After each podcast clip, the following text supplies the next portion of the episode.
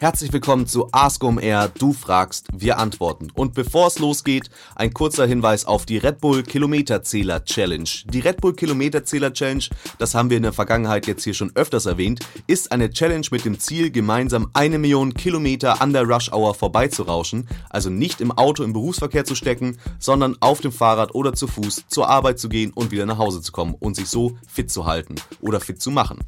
So funktioniert das Ganze. Man meldet sich an unter redbull.com slash Kilometerzähler. Die Kilometer werden dann mitgezählt mit der kostenlosen Sporttracking-App Strava, über die man Dauer, Strecke, Geschwindigkeit und weiteres der Aktivitäten im Blick behalten kann und man hat die Möglichkeit, sich in Bestlisten zu platzieren und mit anderen zu vergleichen. Außerdem hat man auch die Möglichkeit, tolle Preise zu gewinnen. Es gibt Verlosungen mit verschiedenen Etappenzielen, um dort teilzunehmen. Am 6. Mai geht das alles los, also es ist schon ongoing sozusagen und das Ganze geht bis zum 16. Juni.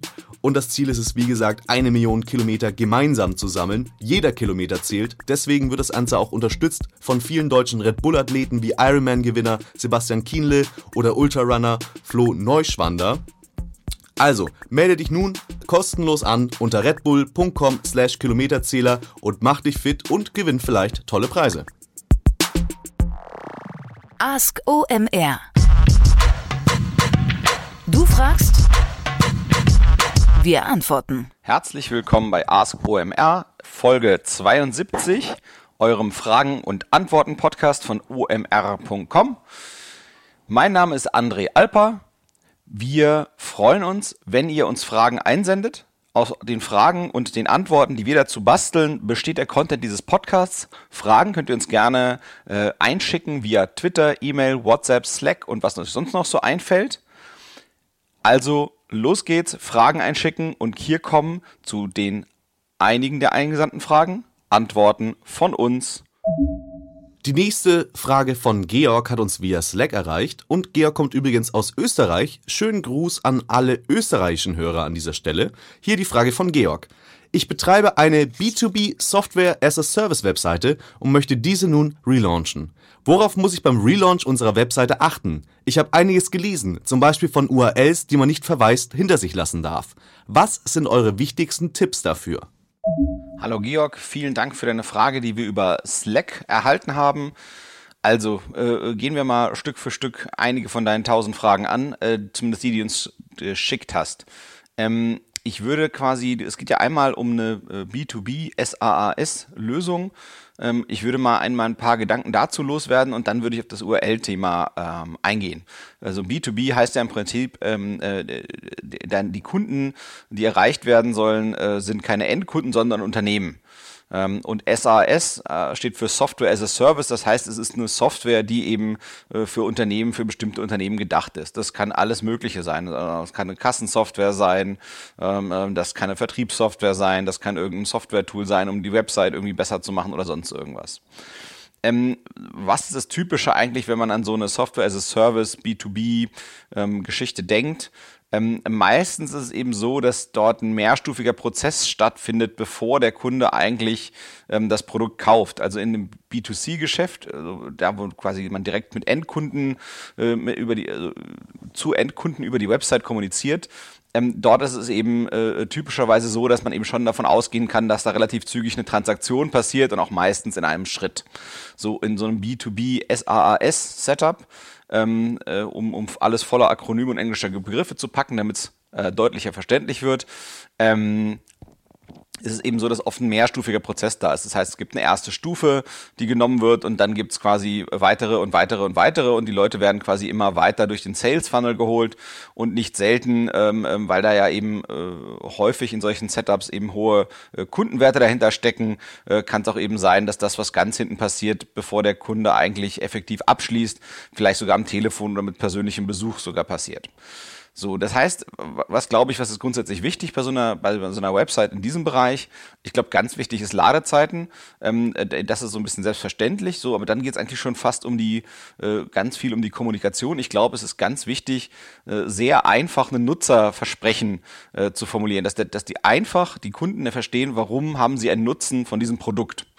Und dann ist es eben wichtig, dass von diesem mehrstufigen Prozess, insbesondere die erste Stufe, die man sozusagen im Kopf hat, dass man die möglichst schafft, niedrigschwellig zu machen, sodass man da eben einfach drüber, äh, drüber schafft. Das heißt, dass man eben, äh, ich sag mal, eine kostenlose Probeversion des Produkts äh, testen kann, zum Beispiel. Oder eben, äh, und da vielleicht einen Live-Chat mit einem Vertriebler hat oder ein Telefonat mit einem Vertriebler ausmachen kann, der einem dann wiederum so, eine, so, eine, so ein kostenloses Trial, so eine Versuchsphase äh, irgendwie klar macht und jemandem hilft, äh, äh quasi mal die Software, die man dort anbietet, auszuprobieren, quasi so als betreutes Spielen äh, oder betreute Software benutzen.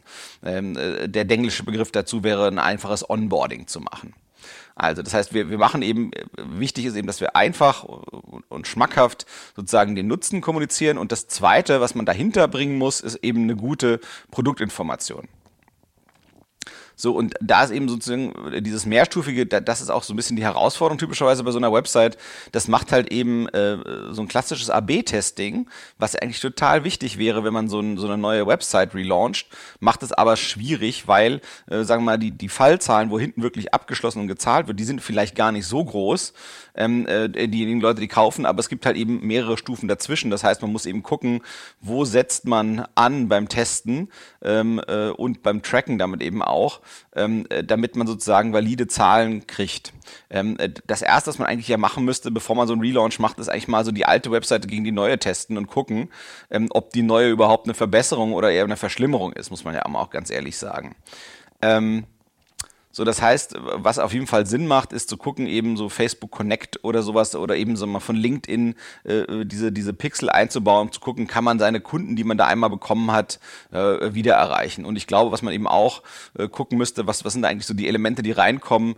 Ähm, ich glaube, was ganz spannend ist, sind immer so diese Erklärbär-Videos, ähm, äh, gerade in so einem B2B SAS-Setup, weil die Leute jetzt nicht unbedingt mega Bock haben, äh, viel zu lesen. Ähm, und da würde ich eben auch gucken, dass ich halt die fast verschiedenen Facetten von äh, Nutzen Nutzenkommunikation eben wirklich einzeln in einzelne Videos packe und auch die verschiedenen äh, Elemente, wie ich das Produkt erkläre, auch in verschiedene kleine Videos. Ähm, also immer diese Anwendungsfälle, äh, die eben in Schnipseln da überall äh, anbieten, als eben eine andere Art der Kon für die, für die um, um, um die Informationen und, und ja, Highlights zu kommunizieren, die ich eben bringen möchte. Und gleichzeitig sind das auch der gleiche Stoff, den ich auf YouTube ähm, äh, draufpacken würde. Ähm, man muss eben immer gucken, dass das eben äh, was für die Website jetzt sozusagen die wichtige Videoeinbindung ist, das würde ich auf jeden Fall abhängig machen von den Ladezeiten, äh, die man da feststellt. Ähm, und wenn ich quasi so eine no Website in, in dem Space neu aufsetze, würde ich auf jeden Fall mir angucken, ob man nicht eine von diesen, äh, sagen wir mal, fortgeschritteneren Chat-Funktionen äh, einbaut, ähm, die eben so einen Live-Chat anbieten, die meistens auch den Vertriebler auf dem Handy malträtieren, äh, wenn, wenn der nicht gerade im Rechner sitzt, sodass er direkt was tun kann. Ähm, äh, eins, was mir dazu einfällt, ist intercom.com, also intercom mit C-O-M geschrieben. Ähm, und das hat, das hat eben quasi so eine, so, eine, so eine Verdrahtung bis aufs Handy der Personen, die gegebenenfalls in diesem Chat antworten können äh, und schafft das eben relativ gut auf vielen Geräten ähm, da available zu sein, verfügbar zu sein. So, äh, dann, äh, dann geht es um URLs, die gegebenenfalls verweisen können. So, worum geht's da? Ähm, äh, wie, so wie ich annehme, ähm, eine, eine, eine Website dieser Art, wie du sie quasi ansprichst, also eben eine Software, die für Unternehmenskunden gedacht ist, die hat üblicherweise gar nicht so viele Unterseiten. Ja, also mich würde fast wundern, wenn sozusagen die alte Version der Website viel mehr als 200, 300 verschiedene URLs hat. Ähm, und ich glaube, was, was Georg dort eben anspricht, ist, es könnte ja sein, dass es eben eine URL gibt, die total viele Besucher aus der Suchmaschine zieht oder wo total viele Sucher, Besucher kommen über Referral-Links, also einen Link auf Wikipedia, der zu einer bestimmten Unterseite des Unternehmens ähm, äh, zeigt und der hat dann eben sehr, sehr viele Besucher und dann ist eben die Sorge, die bei eben so einem Relaunch passieren könnte, ist, dass eben diese paar, diese Inhalte, die auf die paar hundert URLs verteilt sind, dass die eben anders verteilt werden und es dann eben auch manche URLs auch gar nicht mehr in dieser Form gibt. Insofern ist die Frage total legitim, dass man eben sicherstellen muss, dass nichts, was wertvoll ist, im Zuge, wir mal, dieses Umzugs kaputt geht. Ähm, ähm, man muss also im Wesentlichen gucken, welche URLs haben eigentlich Besucher, also haben Traffic. Äh, das kriegt man aus Analytics raus. Ähm, welche URLs haben relevante Rankings? Das wäre sozusagen die SEO-Perspektive. Das heißt, sind zu finden zu wichtigen Begriffen für das Unternehmen. Und äh, vielleicht noch, welche URLs haben eigentlich eingehende Links ähm, und haben deswegen auch wiederum einen SEO-Wert äh, beziehungsweise auch einen, einen Traffic-Wert. Ähm, und bei denen muss man eben sicherstellen, dass man die umleitet auf die, das nächstbeste Pendant in der neuen gelaunchten Web Webseite. Ähm, dabei ist es wichtig, eben gerade bei den Sachen, die ähm, Rankings haben, also die SEO-Traffic haben und bei der Suchmaschine zu finden sind, ähm, dass man eben sicherstellt, dass die alten Inhalte ähm, die, äh, Entschuldigung, die neuen Inhalte nicht zu weit weg sind von den alten Inhalten. Man muss sich das immer so vorstellen. Ähm, äh, die Suchmaschine hat ja diese URL mit einem bestimmten Content gesehen zu einem bestimmten Thema und sagt, Mensch, zu dem Thema ist diese URL ganz, ganz toll. Und deswegen spiele ich sie oben in meinen Ergebnissen aus. Das ist quasi die Begründung dafür. So, jetzt ändert sich die URL. Ähm, dann kann man relativ einfach der Suchmaschine technisch mitteilen mit so einer Umleitung. Äh, Fachchinesisch wäre das so eine HTTP-Umleitung äh, mit einem 301er ähm, ähm, da kann man der Suchmaschine relativ klar sagen, Mensch, diese URL ist jetzt umgezogen dahin. So, aber wenn dort jetzt ein komplett anderer Content zu finden ist, dann wird die Suchmaschine so ein bisschen stutzig und sagt, ja Mensch, ist das noch dieses geile Stück Content, was ich da wirklich oben sehen wollte zu diesem Begr neuen Begriff? Oder ist das irgendwie was ganz anderes und finde ich das überhaupt noch genauso gut? Das heißt, da muss man eben achtsam vorgehen, ähm, dass man da sozusagen, wenn man wirklich auch neuen Content liefert, dass der eben äh, zumindest den alten Content irgendwie gut in sich aufgehen lässt, dass man den wiederfindet und vielleicht bringt man ja noch Neues und Besseres und mehr dazu. Aber eben das Alte schon noch irgendwie wieder aufgreifen. Das wäre sozusagen meine Empfehlung dazu aus der äh, Suchmaschinenoptimierungsperspektive. Und bei den Sachen, die eben ja verweisende Links haben, das ist relativ einfach, die kann man einfach umleiten. Ähm, das, geht mit der gleichen sehr einfachen Technik, da muss man sich eigentlich keinen Kopf machen. Ähm, was ich noch wichtig fände, gerade wenn man sagt, okay, man hat jetzt irgendwie so hier so 10, 15 total wichtige URLs, wo man weiß, über die kriegt man eigentlich konstant Besucher über entweder Suchmaschine oder Referral oder Social Traffic oder sonst irgendwas da würde ich eben gucken, einfach aus der Erfahrung von, von irgendwie vielen Jahren Relaunches und, und Begleitung von Unternehmen, dass man sicherstellt, dass die Technik nicht irgendwann zufällig aus irgendeinem Grund diese Umleitung, die man einmal eingerichtet hat, dass die nicht irgendwann mal futsch gehen. Ähm, und ich finde irgendwie ein ganz süßes Werkzeug dafür ist also, ich würde einfach Tests aufsetzen. Ähm, da da, gibt es irgendwie verschiedene komplexe äh, Sachen. Ähm, ich finde immer äh, Sachen gut, die einfach sind, die die Technik ähm, nicht belasten, sondern die der Marketing verantwortlich selber machen kann. Ähm, äh, Testomato würde mir dafür einfallen.com. Ähm, da kann man dann eben gucken, Mensch, ähm, ich möchte, im, dort kann man eben wie so kleine, ja, äh, so Pröbchen setzen und sagen, Mensch, einmal am Tag guck bitte, ob die Umleitung von dieser Seite in dieser Form stattfindet auf diese andere Seite. Und damit hat man das Ding dann im Blick.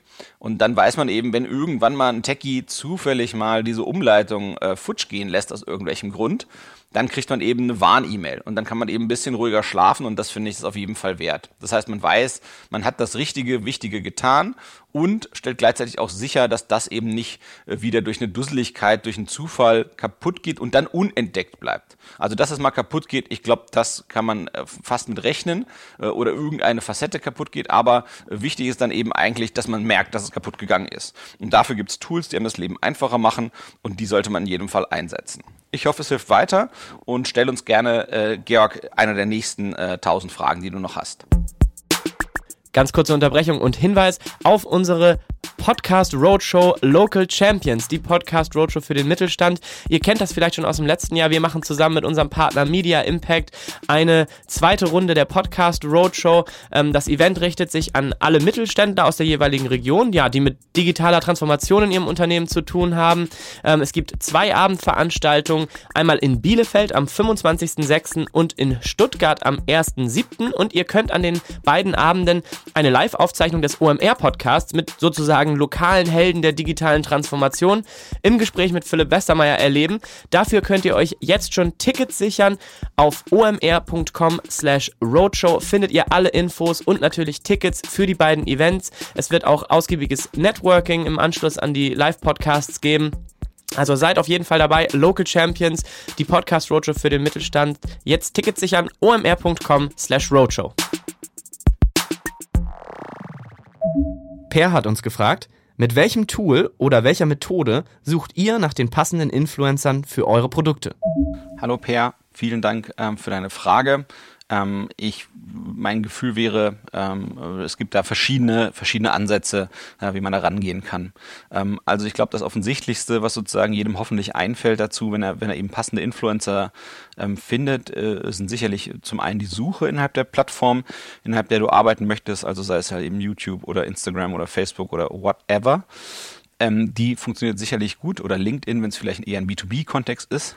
Ähm, also die Suche ist das eine Tool und das Hashtags sind eigentlich die, das zweite Tool. Und ähm, ich glaube, man kann sich auch immer so vom einen zum nächsten angeln ähm, man, man, man, man hat vielleicht eine Idee äh, sozusagen, was die Themen sind, die die äh, Influencer beackern, mit denen man in Kontakt treten möchte und, und was eben sozusagen ein guter Begriff sein könnte, unter dem die zu finden sind. Ähm, und dann äh, sieht man eben vielleicht auch äh, die, die Hashtags, die sie verwenden und kann dann eben gucken, welche Hashtags verwenden diese Influencer, die offensichtlich zu mir passen, eigentlich noch. Und dann kann man sich sozusagen von einem zum nächsten, zum dritten hangeln. Ähm, das ist sicherlich äh, ein Weg, den, den ich sehr, sehr gut finde.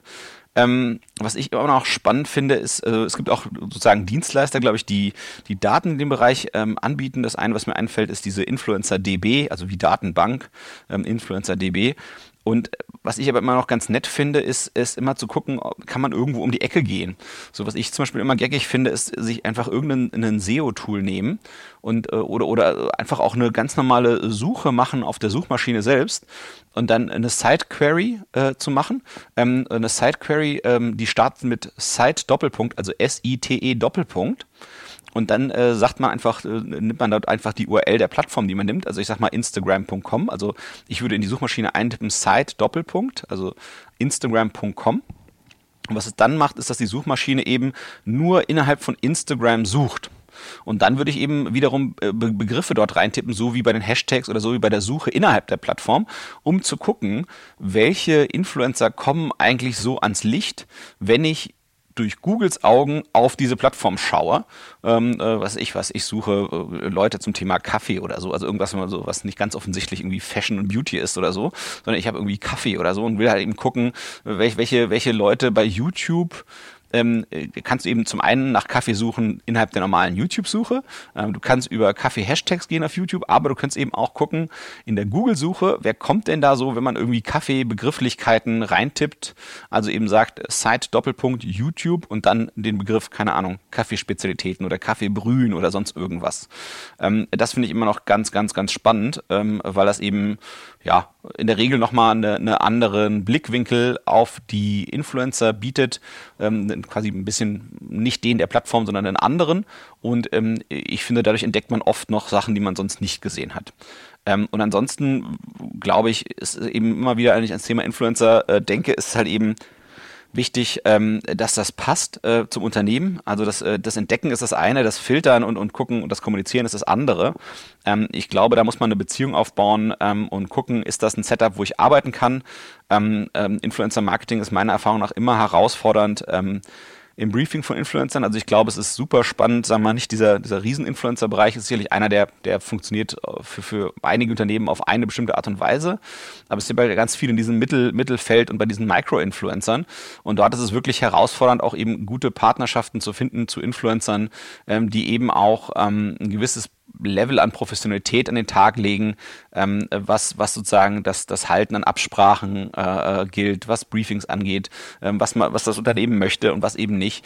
Und dazu muss man einfach in eine, in eine Konversation mit denen treten, meiner Meinung nach, und eben gucken, ähm, was funktioniert, ähm, wo haben die schon mal welche, äh, äh welche Art Werbung auf welche Art und Weise gemacht und gucken, ist, ob das etwas ist, äh, mit dem man arbeiten möchte. Ähm, äh, was ich sehr empfehlen würde zum Thema Influencer-Marketing, da gibt es einen herrlichen Account auf Facebook, der nennt sich, glaube ich, Perlen des Influencer-Marketings oder so ähnlich. Ähm, äh, dort werden äh, mal herrliche, herrliche, sag ich mal, äh, Fails aus dem Bereich, genau, also Perlen des Influencer-Marketings, äh, so heißt dieser Account, der hat auch äh, auf Facebook irgendwie so äh, 82.000 Leute, die dem, glaube ich, folgen. Also der hat schon eine gewisse Reichweite ähm, und da werden halt immer wieder wirklich echt bananige Beispiele ähm, äh, gepostet, wo, sagen wir mal, Influencer echt auf eine peinliche Art und Weise Werbung machen für irgendwelche Produkte, also, also unauthentisch bis zum geht nicht mehr.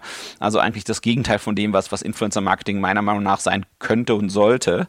Ähm, insofern, wer, wer Negativbeispiele braucht und sich für den Bereich interessiert, dem kann ich diesen ähm, Account auf Facebook ähm, äh, nur empfehlen. Ich hoffe, das hilft weiter, Per, und du kriegst das Influencer-Marketing für euch zum Fliegen. Das war die Folge 72 von Ask OMR, eurem Fragen- und Antworten-Podcast von omr.com. Bitte denkt daran, ähm, wir freuen uns, wenn wir Reichweite haben. Wie wahrscheinlich jeder, der einen Podcast macht. Wie kriegen wir das? Äh, wir kriegen das, indem ihr uns weiterempfehlt, euren Freunden, Verwandten und Bekannten, die im Online-Marketing tätig sind. Äh, lobt und äh, preist uns gerne auf Social Media, vertagt mich, André Alper und uns, OMR oder Podstars. Gerne, dann hagelt es Retweets oder Shares. Bewertet uns bitte bei iTunes und äh, dankt nicht nur mir für die lustigen Antworten, sondern bitte auch dem Kai Rieke aus Berlin und dem Erik Siegmann. Die helfen mir bei der Erarbeitung der Antworten auf eure Fragen. Bis bald, André Alpa für euch. Ciao.